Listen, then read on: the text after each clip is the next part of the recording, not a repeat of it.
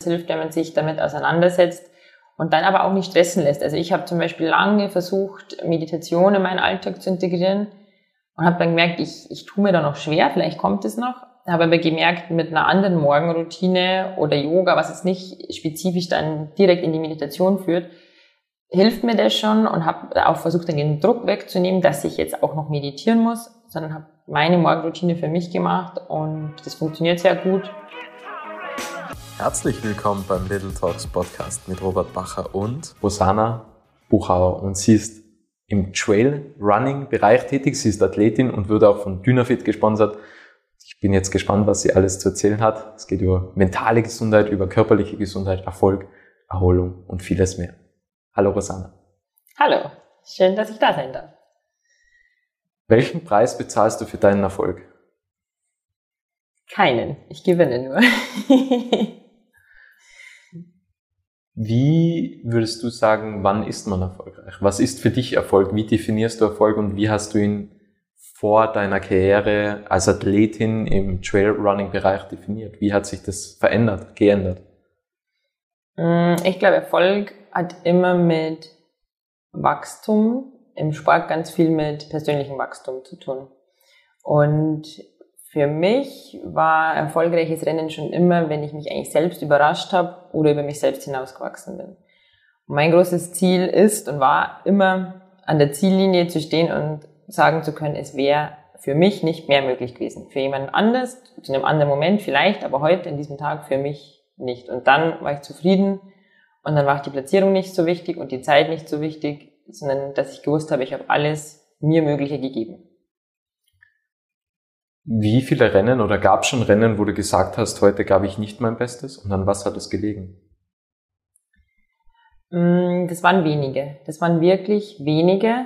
Zum Glück muss ich auch sagen. Also vielleicht, es gibt ja auch Sachen, die man vielleicht nicht immer steuern kann oder die passieren, wie ein Sturz, wie eine Magenverstimmung. Das hatte ich bis jetzt eigentlich noch nicht. Ähm, und natürlich gab es ein, zwei Rennen, äh, wo ich im Ziel mir dachte, vielleicht wäre noch ein bisschen was möglich gewesen. Eines, was mir im Kopf geblieben ist, war Rennen, das, da wurde die Strecke verkürzt aufgrund von Gewitter. Und ich dachte, ich habe noch fünf Kilometer und es waren nur noch zwei. Und dann war ich im Ziel wirklich enttäuscht, einfach weil ich bei fünf Kilometer anders herangegangen bin als bei nur noch zwei.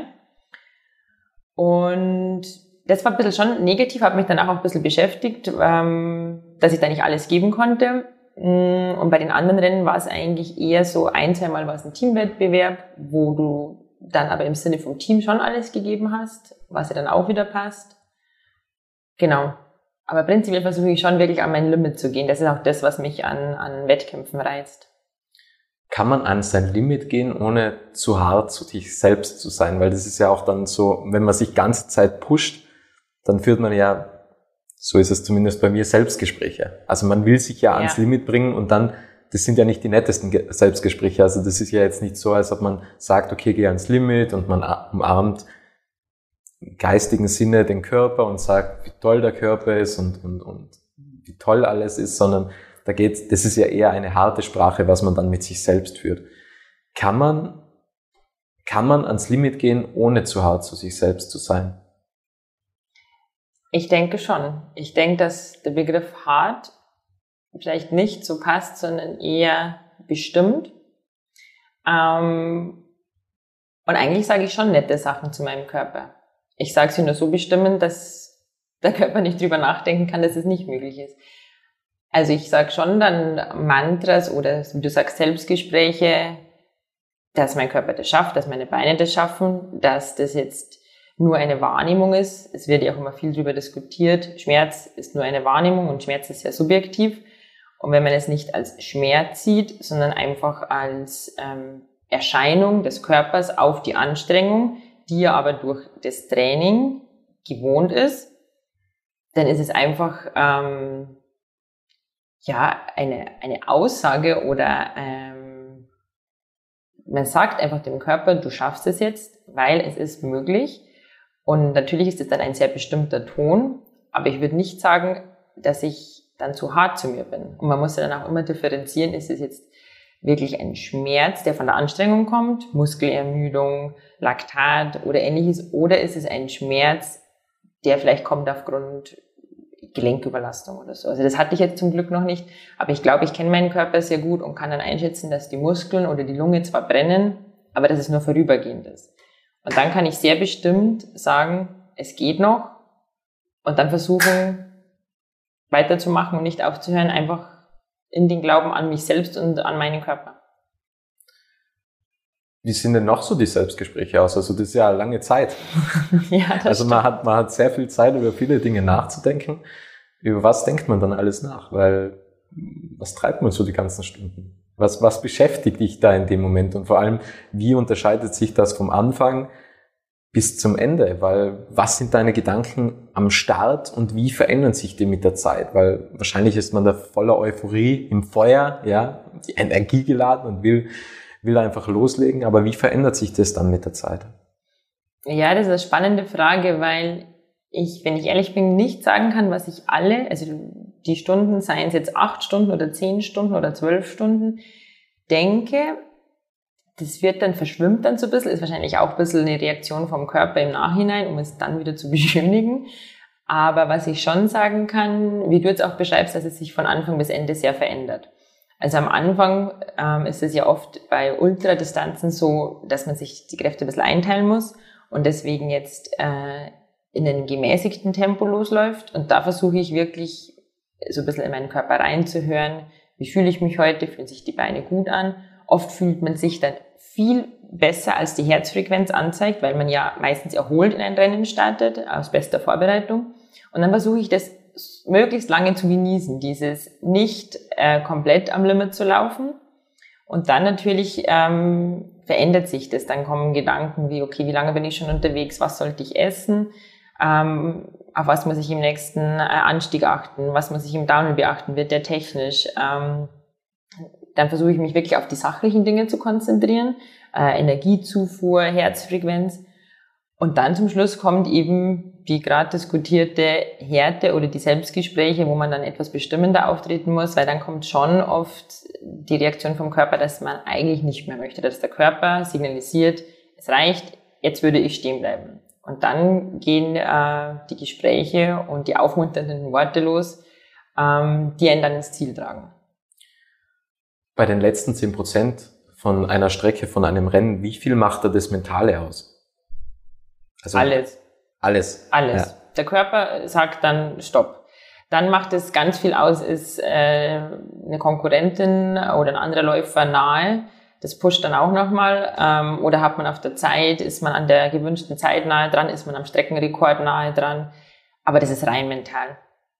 Ob du den, wenn zum Beispiel kurz vorm Ziel ein Anstieg ist, 500 Meter, ob man den geht oder läuft, das ist nur noch mental. Wenn, du, wenn man jetzt generell den Bereich Trail Running ansieht, wie setzt sich der zusammen aus dem Talent? Also wie viel ist Disziplin, wie viel ist Mentales, wie viel ist wie viel ist Genetik, also wie viel ist auch genetisch veranlagt oder hat jeder das Potenzial im Trailrunning erfolgreich zu werden und einzusteigen, wenn die Willenskraft und die Disziplin passt? Wie würdest du so die Prozente einschätzen oder was macht einen guten Trailrunner oder eine gute Athletin im Trailrunning aus? Ja, es, wie du sagst, es sind, glaube ich, verschiedene Prozente aus verschiedenen Bereichen. Ähm, aber ich glaube, im Vergleich zu anderen Sportarten macht beim Trailrunning jetzt mal weniger das Talent aus. Also das mehr Disziplin, Mentales, im Vordergrund natürlich schon auch Genetik und vielleicht auch Kindheit und Jugend. Das wirkt sich einfach sehr auf die Grundlagenausdauer aus. Aber das ist auch nichts, was man nicht mit vielen Jahren Training später noch nachholen kann. Und ich glaube, das ist der große Punkt, der eine Trailrunning-Athletin oder Erfolg dann vielleicht auch definiert, ist die Disziplin und nicht die Disziplin im Wettkampf oder die Härte im Wettkampf, sondern die langjährige Disziplin und Willenskraft im Training.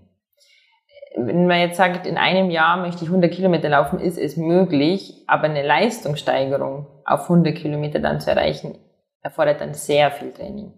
Und das ist, glaube ich, das, was ausmacht, dass man im Training einfach dran bleibt. Und ich glaube, um dann erfolgreich zu sein, muss man einfach Spaß am Prozess haben, Spaß am Training.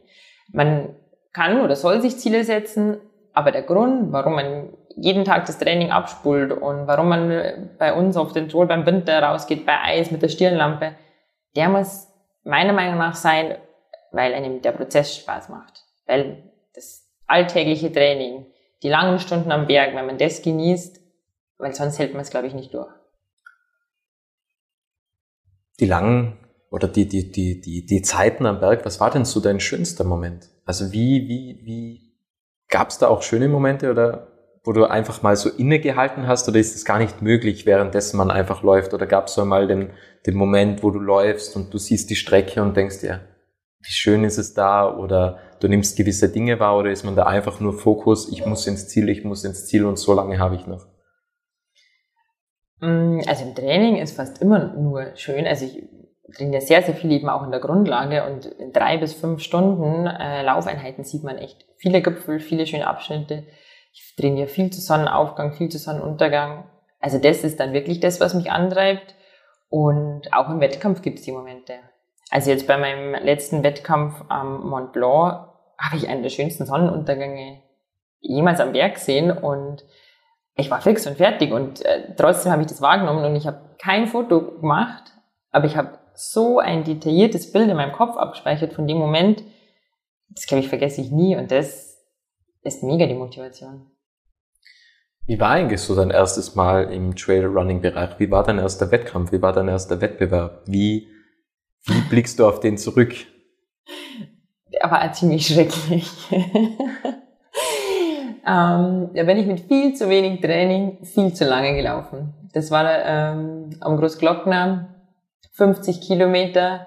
Ich bin ohne Uhr, ohne Plan einfach losgelaufen und habe von Anfang an mein Bestes gegeben, was gut war, aber was natürlich zum Schluss waren meine Reserven nicht nur aufgebraucht, sondern die waren leer und die letzten 10 Kilometer waren eine reine Qual und ich habe eigentlich bei jedem Schritt gedacht, ich will aufhören. Und im Ziel dachte ich mir, ich mache es nie wieder und fünf Minuten später dachte ich mir, ich mache es schon wieder. Was war so der erste Augenblick, wo du gedacht hast, ich gebe auf? Also ist das das Richtige für mich oder wo Zweifel aufgetreten sind? War das schon am Anfang vor dem ersten Wettkampf, wo du dich gefragt hast, bin ich überhaupt dazu bestimmt, im Trailrunning-Bereich eine Athletin zu werden? Also wo kamen die ersten Zweifel auf und gibt es dir eigentlich immer noch Zweifel? Also oder hast du mittlerweile so dieses Selbstverständnis, dass du sagst, da bin ich zu Hause, da bin ich daheim? Also Zweifel gibt's natürlich immer. Aber ich hatte, glaube ich, den riesen Vorteil, dass ich ähm, das Trailrunning rein aus, aus Spaß und wirklich als Leidenschaft angefangen habe und mir das auch immer noch beibehalten habe und dann eher so reingerutscht bin in das Athletinnen-Dasein. Und ich glaube, das ist ein riesen Vorteil, dass mich der Sport nie als Mensch so definiert hat. Also ich habe mir immer gedacht und denke mir auch heute, wenn ich morgen sage, ich mache keine Wettkämpfe mehr, dann definiert es nicht meine Persönlichkeit. Es wird sich dann was ändern, definitiv, aber ähm, es macht mich nicht aus und deswegen glaube ich, habe ich auch noch so viel Spaß und, und Freude daran und ja, deswegen glaube ich, brenne ich noch so dafür. Würdest du sagen, du bist jetzt am Maximum deiner Ausdauer angelangt oder gibt es da noch Steigerungen? Weil viel macht ja wahrscheinlich die Ausdauer und auch die Kraft aus. Würdest du sagen, du bist da von der VO2 Max jetzt wirklich am Limit oder kann man da noch daran arbeiten? Ich glaube, da geht noch was. also immer noch. Also ich bin motiviert. sehr motiviert aufs Wintertraining ja. und ich habe einen sehr, sehr guten Trainer und vertraue da wirklich auf sein Wissen und, und auch auf seinen Input und glaube, es ist schon noch was möglich die nächsten Jahre. Wie lange kann man den Sport betreiben? Weil das geht ja auch wahrscheinlich, höchstwahrscheinlich ziemlich auf die Knie, oder? Also. Ja, aber ich glaube, wenn man das gut ähm, verfolgt, begleitet über Physiotherapie, über ähm, Muskeltraining, ähm, Stabiltraining, dann glaube ich, glaube ich, geht das noch lang. Und man hat jetzt ja wieder auch bei den großen Rennen gesehen, oft laufen wirklich auch ganz, ganz vorne noch Läufer und Läuferinnen mit, mit Mitte, Ende 30. Ähm, von dem her, ich bin jetzt Anfang 30, ist da, glaube ich, schon noch was möglich. Also es ist noch einige Zeit vorhanden, ja. sozusagen. Ähm, du hast angesprochen Läufer, Läuferin. Wie ist da der Unterschied? Weil es gibt ja überall Gender Pay Gap. Ähm, wie ist das, also gibt es Athletinnen, die was wirklich 100% von dem leben können? Weil wahrscheinlich, wie fast überall, verdienen die Herren höchstwahrscheinlich mehr. Ja, es gibt äh, mehr Männer im Sport noch. Ähm, es gibt leider äh, auch wirklich noch Rennen, wo die Preisgelder für Männer höher sind als für Frauen. Also wird auch äh, sehr kritisch gesehen und zum Glück auch auf Social Media und so immer sehr breit gemacht und oftmals bringt es auch was, aber es gibt's noch, was ich schon schade finde. Es gibt auch immer noch Unterschiede in der Übertragung, in den Ergebnislisten. Also manchmal werden nur die Top 5 Männer oder die Top 3 Männer ähm, abgebildet, auf Ergebnislisten gezeigt oder online oder im Fernsehen übertragen. Ähm, das Gute ist, dass da immer mehr Kritik von beiden Lagern, also Frauen und Männern kommt und dass sich was ändert aber es ist definitiv äh, noch eine Gap dazwischen. Und ähm, es gibt Läuferinnen und auch Läufer, die davon leben können. Ich sage jetzt im deutschsprachigen Raum ist es eher schwieriger. Da muss man eher oft so eine Mischung aus verschiedenen Sponsoren machen oder das vielleicht auch noch mit gutem Marketing koppeln. Also rein die sportliche Leistung reicht leider oft nicht. Ist schade, weil, wie wir gerade gesagt haben, Trailrunning erfordert viel Training, viel mentale Stärke und es ist schade, dass das oft nicht so gesehen wird zu anderen Sportarten. Aber es ist halt noch eine junge Sportart und ich hoffe, es entwickelt sich in den nächsten Jahren. Vielleicht auch mit der WM nächstes Jahr in Innsbruck, in Tirol könnte es ja schon sein, dass es im deutschsprachigen Raum mehr Budget dann in dem Bereich gibt oder auch mehr Bestätigung. Das wäre schon schön zu sehen. Steigern sich eigentlich jetzt so oder beziehungsweise wenn du jetzt so zurückblickst, hat sich da schon sehr viel getan in dem Bereich oder ist es, ist es relativ wenig im Vergleich zu den Jahren, seitdem du im Sport tätig bist? Und das Zweite, was ich mich frage, kann auch sein, dass die Popularität steigt, weil wir alle haben ja die Sehnsucht nach den Bergen schlussendlich und die wird ja immer mehr. Also die Menschen zieht immer mehr in die Berge und die wollen immer mehr so diesen Wald und diese, diese Natur und diese Frische und diese Luft die kommen ja von überall hergereist, die Menschen, nur um dieses Bergerlebnis, um dieses Walderlebnis, um dieses Naturerlebnis zu bekommen und zu erfahren. Denkst du, dass das auch viel ausmacht, dass in Zukunft der Sport populärer wird von den ZuseherInnen? Ich denke schon, ja. Also erstens mal, ähm, oder zur ersten Frage, ich denke, Preisgelder oder allgemeine Finanzierung für Eliteathletinnen hat sich in den letzten Jahren bisschen was getan noch nicht so viel. Aber was man extrem merkt, ist so im Amateur-Hobby-Bereich der Zulauf an Wettkämpfen, ja, der hat extrem zugenommen. Und wie du sagst, es zieht jeden, jeden in die Berge, es zieht jeden ein bisschen auch weg von dem klassischen Marathon. Äh, die Leute verbinden es oft ähm, mit einem Erlebnis für die ganze Familie, planen einen Urlaub davor oder danach. Ähm, ja, und ich glaube auch viele ähm, interessiert diese mentale Herausforderung gekoppelt mit dem Naturerlebnis. Ich glaube, das ist wirklich, was viele zu dem Sport zieht und dass es doch eine geringe äh, Hemmschwelle hat zum Einsteigen, weil es gibt verschiedene Distanzen. Man kann sagen, man macht einen ersten Trailrun mit 10 Kilometern oder man macht ihn mit 50 oder man steigert sich. Und das ist, glaube ich, eine Vielfalt und ja, eine Anziehungskraft, die wenig andere Sportarten haben und dass man es eben auch noch später anfangen kann. Also wenn man sagt, man möchte Turnerin werden, ist schwieriger, wenn man das mit 30 entscheidet. Im Laufsport mit gewissem Training und Disziplin ist schon noch einiges möglich dann. Visualisierst du auch die Strecken? Also weil wir haben jetzt oft das Mentale angesprochen und du weißt ja wahrscheinlich vor, im Vorhinein, wie ist der Streckenverlauf ungefähr. Visualisierst du das? Also gehst du da am Abend vor dem Wettkampf ins Bett und denkst nochmals genau nach, wie sieht der Start aus, wie sieht das Ziel aus, wie sehen die Etappen dazwischen aus?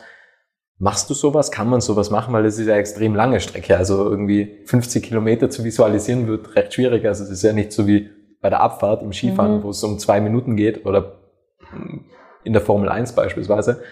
Wie ist deine Herangehensweise? Doch, also Visualisierung ist ein großer Punkt. Äh, ich muss zugeben, ich bin sehr schlecht in meiner Orientierung. Also Start visualisiere ich meistens nicht. Also ich komme oft an den Starttorbogen und muss erst kurz schauen, ob wir jetzt rechts oder links loslaufen. Ähm, aber da bin ich ja meistens noch fit, also das sollte ich dann schaffen. ähm, aber was ich sehr, sehr, sehr genau studiere und visualisiere, ist das Höhenprofil.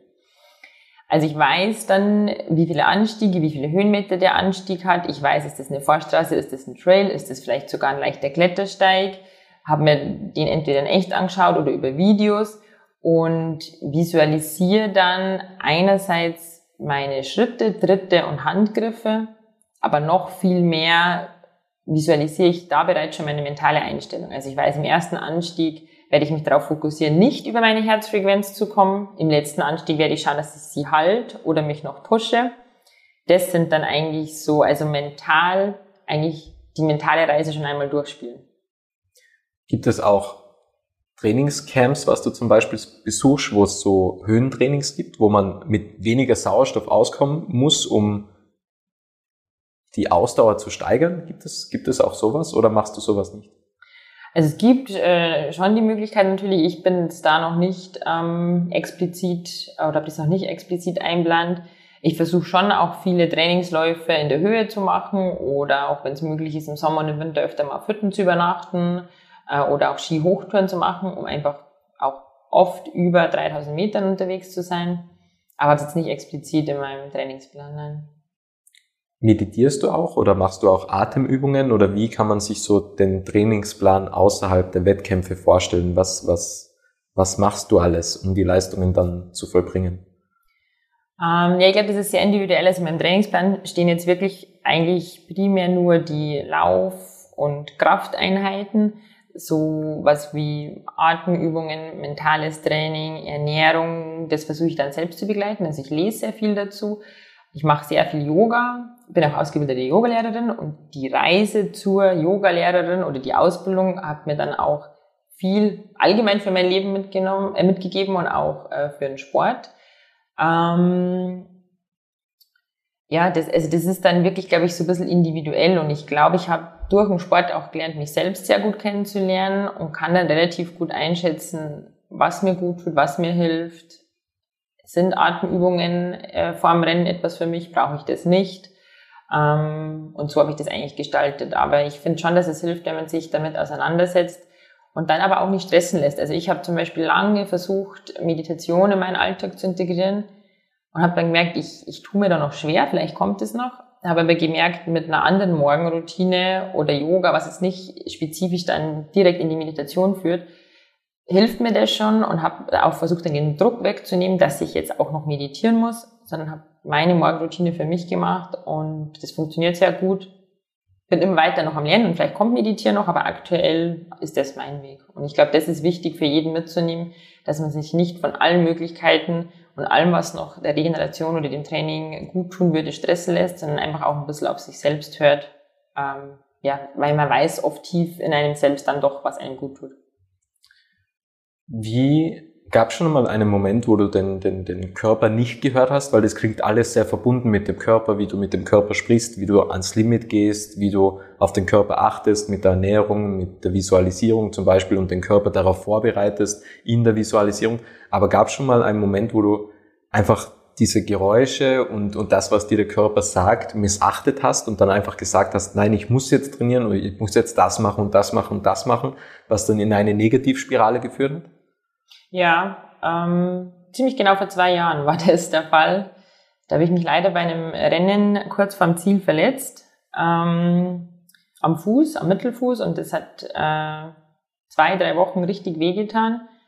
Und es war aber eine sehr gute Saison und ich wollte eigentlich äh, anknüpfen an die und wollte gleich ins äh, Herbst- und Wintertraining starten und habe viel zu früh wieder einen Wettkampf gemacht, habe viel zu früh wieder trainiert und letztendlich die ähm, Verletzung dann drei bis vier Monate dauert, was viel schlimmer war, als wie wenn ich gleich aufgehört hätte. Ähm, und da habe ich schon ziemlich ignoriert. Also da habe ich gemerkt, beim Laufen, es tut mir weh, habe trotzdem meine 10, 15 Kilometer abgespult, bin zur Physio, habe dann trotzdem noch irgendwie was gemacht. Da war ich sehr unruhig und habe ja wirklich meinen Körper leider nicht gehört und merke auch jetzt, wenn es eine Schwachstelle nach harter Belastung gibt, dann ist es schon oft der besagte linke Fuß. Und deswegen versuche ich jetzt umso mehr drauf zu hören. Kannst du auch einmal eine Woche, zwei Wochen nichts tun? Also kannst du dir das vorstellen, dass du einfach mal zwei Wochen am Strand bist oder zwei Wochen einfach in Tirol bist und dass es kein Training gibt? geht sowas? Oder ist man da, ist es so im Blut drinnen, dass du sagst, es ist wie für andere das Frühstück oder der Kaffee am Morgen, dass du sagst, es muss jeden Tag, muss ich irgendwas Sportliches tun, sonst fühle ich mich nicht rund. Sonst fühle ich mich nicht äh, im Flow oder sonst fühle ich mich einfach nicht, nicht mental gut, weil Sport tut ja auch immer für die mentale Gesundheit auch etwas? Ähm, na, ich glaube, ich kann das schon. Also ich kann schon auch ganz gut chillen, äh, Ruhe geben. Bei mir ist es eher gekoppelt weniger an Sport als an die frische Luft. Also was ich jetzt schon schwierig finden würde, kein Sport und nur drinnen sein. Solange ich jetzt sage, ich sitze mit Freundinnen irgendwie draußen oder kann viel auf der Terrasse sein und merke nach einem harten Rennen zum Beispiel, das ist jetzt einfach besser, auch nicht die kleine Runde laufen zu gehen und auch nicht Rad zu fahren, sondern einfach nur in der Sonne zu liegen oder einen Kaffee zu trinken und zu schlafen, dann kann ich das schon. Aber ich merke schon, dass mir äh, mein Training extremen Halt gibt, einfach von der Struktur und von der Zufriedenheit. Würdest du sagen, oder was sind so deine besten Routinen, was du hast? Also abgesehen auch vom Sport, es gibt ja, jeder hat ja so seine Routinen oder Rituale. Mhm. Gibt es da irgendwas Besonderes bei dir? Ja, ich glaube jeden Tag so meine mindestens fünf bis zehn Minuten für mich selbst in der Früh mit einem Kaffee. Ich sitze da meistens am Balkon. Ähm, und am Abend liege ich ganz oft auf der Shakti-Mat, das ist so eine Akupunkturmatte. Und da einfach nochmal kurz entspannen und, und ja, ich glaube, das Wichtigste ist für mich, dass ich einfach jeden Tag ein bisschen Zeit für mich habe, also ohne andere Personen, um einfach zu reflektieren, nachzudenken und dann wieder Energie zu haben, auf andere Personen zu treffen, beruflich und sportlich äh, was voranzubringen. Was trackst du alles? Ist es die Ernährung? Ist es auch der Schlaf, dass du sagst, okay, was kann ich da zum Beispiel noch optimieren? Wie viel Tiefschlafphase habe ich? Was passiert, wenn ich das oder das ändere? Gibt es gewisse Dinge, was du trackst? Wahrscheinlich die VO2 Max, nehme ich an, dass, mhm. dass man die ganze Zeit mhm. unter Kontrolle hat oder vielleicht auch die, die Pulskontrolle mhm. sozusagen. Was trackst du alles? Ja, genau. Also ich beobachte schon VO2 Max, ich beobachte meinen äh, Ruhepuls, ich äh, beobachte, aber zeichne nicht auf meinen Schlaf. Also das ist, mache ich mehr über Gefühl. Ich schaue oder rechne schon immer ein bisschen nach, wie viele Stunden hatte ich, aber auch wie fühle ich mich. Ähm, ich gehe sehr regelmäßig zur Physiotherapie und das würde ich dann so meinen Muskelturnus tracken äh, bezeichnen. Also die kennt mich mittlerweile auch sehr gut und äh, schaut sich das immer an. Aber ich bin jetzt nicht der Mensch, der zehn verschiedene Apps hat und alles aufzeichnet und die Uhr, die Sportuhr nie runternimmt. Also ich mache das mehr übers Gefühl. Ähm, ja, weil ich mir denke, ähm, die Uhr kann mir das dann zwar sagen, wie viel Schlaf ich hatte, aber wie ich mich gerade fühle, kann sie mir doch noch nicht sagen. Und mache dann so eine Mischung. Also ich halte schon sehr viel von Daten und, und Wissenschaft, aber auch viel äh, von nicht zu sehr verkopfen. Und also auch Ernährung zum Beispiel zeichne ich gar nicht auf. Habe ich mal eine Zeit lang versucht, Ernährungstagebuch. Und es hat mich dann mehr gestresst, als es mir gebracht hat. Und dann, also ich weiß natürlich so, was ich gegessen habe und schaue schon auch ein bisschen zu rechnen, wie lange ist bis zum Training, sollte ich was essen, ähm, was ist ein gutes Regenerationstraining gleich im Anschluss. Aber ich schreibe das jetzt nicht auf oder habe das nicht in der Excel-Tabelle. Wir haben jetzt das Jahr 2022. Was sind noch deine Ziele und Träume? Heuer und vielleicht auch in den nächsten Jahren? Also heuer ist äh, noch ein großes Ziel die Weltmeisterschaft in Thailand. Das sind zwei Monaten und da freue ich mich riesig drauf, weil ich mir nie gedacht habe, dass ich es nochmal schaffe, bei einer WM zu starten. Und sie sind Thailand im Dschungel. Also das ist so eine schöne Mischung aus etwas, das ich kenne, das Laufen, und etwas, das ich nicht kenne, Dschungellauf. und dann ist natürlich ein Riesenziel nächstes Jahr die Weltmeisterschaft in Innsbruck in Tirol. Also es wäre super, super schön, wenn ich da starten könnte. Könnten viele Freunde und Familie da sein und ich könnte mir die Strecken sehr gut anschauen. Dann natürlich noch ein, zwei, dreimal, ich weiß nicht wie oft, nochmal ein Start beim Ultra Trail du Mont Blanc. Das ist einfach das prestigeträchtigste und coolste Rennen, das ich bis jetzt so mitgemacht habe. In Chamonix, da möchte ich definitiv nochmal am Start stehen. Ja, und dann lasse ich mich ein bisschen überraschen. Die Szene ist auch gerade ein bisschen in der Entwicklung. Es gibt verschiedene World Series.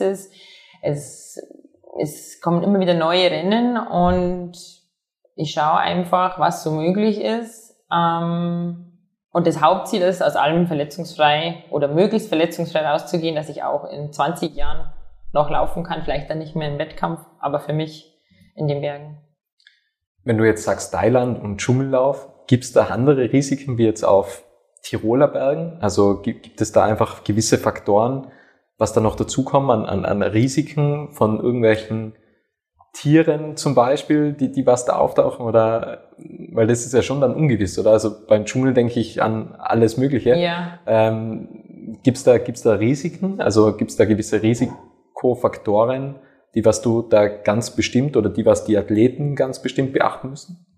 Also was glaube ich aktuell das Schwierigste für unseren Alpenraum oder für die Athleten und Athletinnen aus dem Alpenraum ist es bestimmt die Hitze und die Luftfeuchtigkeit. Ähm, das sind wir einfach nicht gewohnt. Also das ist, glaube ich, ein Risiko. Wie geht man da mit Wasserhaushalt äh, und auch Herzfrequenz um? Muss man das anpassen? Wie passt man es an? Wie bereitet man sich vor? Ähm, zu Tieren oder Spinnen, Schlangen habe ich mich noch nicht informiert, muss ich zugeben. Kam schon mal so in meinem Kopf vor, was mache ich dann, wenn ich da den Trail laufe und dann kommt eine Schlange oder was muss ich beachten? Ich glaube, wir bekommen da schon auch vom Veranstalter noch Informationen. Aber es wird definitiv eine Herausforderung, wo es nicht nur darum geht, was esse ich und wie halte ich meine Herzfrequenz äh, im Zaum. Versuchst du da nochmals gezielt darauf zu trainieren wegen der Luftfeuchtigkeit? Also gibt es da vielleicht einen Trainingsort, den was du im Kopf hast, wo du sagst, okay, da sollte ich vielleicht nochmals hin, so eine Woche einfach trainieren, damit ich ungefähr ein Gefühl dafür habe? Oder sagst du einfach, ich bin neugierig und sammle die ersten Erfahrungen dann, wenn es soweit ist? Ja, also ich habe da auch mit meinem Trainer schon drüber gesprochen. Es wäre natürlich bestmöglich, sich äh, nochmal vorzubereiten. Ähm, aber aufgrund der geringen Vorlaufzeit haben wir uns jetzt dagegen entschieden. Ähm, also erstens ist es mir aktuell gerade nicht möglich, in den nächsten Wochen nochmal irgendwo hinzufliegen, wo eine Luftfeuchtigkeit in dem Ausmaß ist. Ähm, wir haben dann auch überlegt, ob wir hier das irgendwie mit Trainingseinheiten gekoppelt mit Saunagängen im Nachgang und so weiter ähm, probieren. Aber wie gesagt, da wir jetzt nur noch wenige Wochen Vorbereitungszeit haben, ist da eigentlich das Risiko unserer Einschätzung nach zu hoch, dass sich das negativ aufs Immunsystem auswirkt oder dass wir nochmal krank sein äh, riskieren. Und die Taktik ist jetzt eher die des Schocks. Also man fliegt rüber und probiert es einfach. Wir werden schon äh, eine Woche früher rüberfliegen, um ein paar Tage lockere Läufe im Dschungel zu machen. Aber ich habe jetzt nicht die Möglichkeit, da noch große äh, spezifische Reize zu setzen. Was aber definitiv sinnvoll wäre, wenn man jetzt sagt, die WM ist in einem Jahr. Wie eng bist du im Kontakt mit deinem Coach? Also kann man sich das vorstellen, dass der 24 Stunden für dich erreichbar ist, dass wenn du in der Nacht sagst, oh, kurz vorm Wettkampf irgendwas zwickt jetzt oder ich habe so ungut geschlafen oder ähm, ich habe Angst wegen der Ernährung oder wie, wie könnte ich das jetzt am nächsten Tag anpassen, weil einfach vielleicht gewisse Gedanken durch deinen Kopf gehen? Also wie sehr stehst du da im Austausch? Also ist der 24-7 für dich abrufbar und, und du sagst einfach ähm, kurz vor dem Wettkampf, ich, ich brauche den jetzt einfach so intensiv und wenn irgendetwas bei der Ernährung nicht ganz funktioniert oder du dich unwohl fühlst beim Training, dass du sagst, okay, was können wir jetzt da noch optimieren und adaptieren? Also ich hoffe nicht, dass er 24-7 äh, auf sein Handy schaut oder für mich erreichbar ist. Aber ich muss zugeben, er ist schon wirklich ähm, sehr, sehr, sehr viel erreichbar und ich versuche das dann schon zu priorisieren. Also es ist jetzt wirklich die Nacht vorm Wettkampf oder der Tag vorm Wettkampf und es wird eine Streckenveränderung vorgenommen, dann ist er wirklich sofort erreichbar, egal ob es fünf am Nachmittag ist oder zehn am Abend. Ähm, wenn es jetzt nur ähm, eine Verschiebung von einem Training äh, ist oder ich mich bei einem Training am Sonntag nicht ganz fit gefühlt habe, dann versuche ich ihm das auch so zu kommunizieren, dass ich sage, hey, mir ist das heute aufgefallen, muss nicht sofort reagieren. Aber wir sind schon in, in sehr engem Austausch und äh, er hat auch immer Zugriff auf meine Daten und meldet sich dann auch, wenn er zum Beispiel von seiner Seite sich denkt, die letzten drei Trainingseinheiten lief irgendwas nicht rund und fragt dann von seiner Seite nach. Also das schätze ich schon sehr, da kann ich mich sehr auf ihn verlassen. Wie findet man den richtigen Coach für sich? Gibt es da Kriterien? Oder wie, wie geht man daran? Also hast du den Coach gefunden oder er dich? Das ist ja auch immer so eine Frage. Ja, ich ihn über eine Freundin und das war, glaube ich, einfach bei uns Glück. Also ich war lang gar kein Fan von festen Trainer und Trainingsplan, weil ich mir dachte, das schränkt mich ein und nimmt mir den Spaß. Und dann hat eine Freundin eben mal auf einer Skitour gemeint, ach, der ist echt ganz cool und sie trainiert auch bei dem und vielleicht, wenn sie ihn fragt, hat er noch einen Platz frei und ich soll es doch mal probieren. Und es war eben in dieser bisschen Negativspirale, wo ich die Verletzung hatte und dachte mir dann, jetzt mit meiner Verletzung kann ich eh nichts machen, kann ich ja auch mal mit ihm telefonieren, ihm von meiner Verletzung berichten, wie er einsteigen würde, weil da war ich auch extrem unsicher, wie ich mit Training und mit der Verletzung umgehen soll. Und dann war das Telefonat eigentlich schon voll super. Dann hat es geklappt. Also ich hatte, glaube ich, echt Glück, dass quasi der erste Trainer, mit dem ich jemals im Trailrunning-Bereich gearbeitet habe, gleich so ein Glückstreffer war oder ist. Ich habe noch zwei Fragen an dich. Du hast ja, du bist ja unter anderem Athletin von Dynafit, also ist ein Sponsor von dir. Mhm. Und vielleicht ein wenig ungewöhnlich, die Kaffeerösterei Unbound ist auch ein Sponsor. Und das passt Kaffee und Trailrunning so gut zusammen, dass man sagt, das matcht sofort oder wie, wie kommt das zustande? Ja, ich glaube voll. Also ich, ich glaube, es ist nicht vielleicht jede Kaffeerösterei, aber Unbound hat ja auch so ein bisschen den Slogan Living Life Unbound. Also gibt keine Grenzen, äh, man macht einfach so ein bisschen, was man will. Die sind selbst auch viel am Berg unterwegs. Und ja, von dem her passt das, glaube ich, super, weil ich das dann ja auch darstelle, äh, Leistungssport, Bergmomente und trotzdem die Auszeit oder den Genuss mit einem Kaffee am Gipfel zu sitzen. Und von dem her ja, passt das super. Die Abschlussfrage, es ist immer dieselbe Frage. Was möchtest du noch sagen? Mm, was ich noch sagen möchte, dass es bei mir der Sport ist, der mir sehr viel Kraft gibt, aber dass ich allen gern mitgeben würde, dass es nicht unbedingt ein sportliches Ziel braucht, einfach nur eine Leidenschaft und ein großes Ziel, um dann einen richtig erfüllten Alltag zu haben. Und wenn man das Gefühl hat, und auch wenn es alle anderen uncool finden, dann soll man es machen. Sehr schön. Vielen, vielen Dank, Rosanna. Vielen, vielen Dank für deine Zeit. Es war ein tolles Gespräch. Danke. Ja, vielen Dank dir. Es freut mich sehr, dass du das Interview bis zum Ende angehört hast. Und wenn du keine Folge mehr verpassen möchtest, dann abonniere jetzt Little Talks in deiner Podcast-App.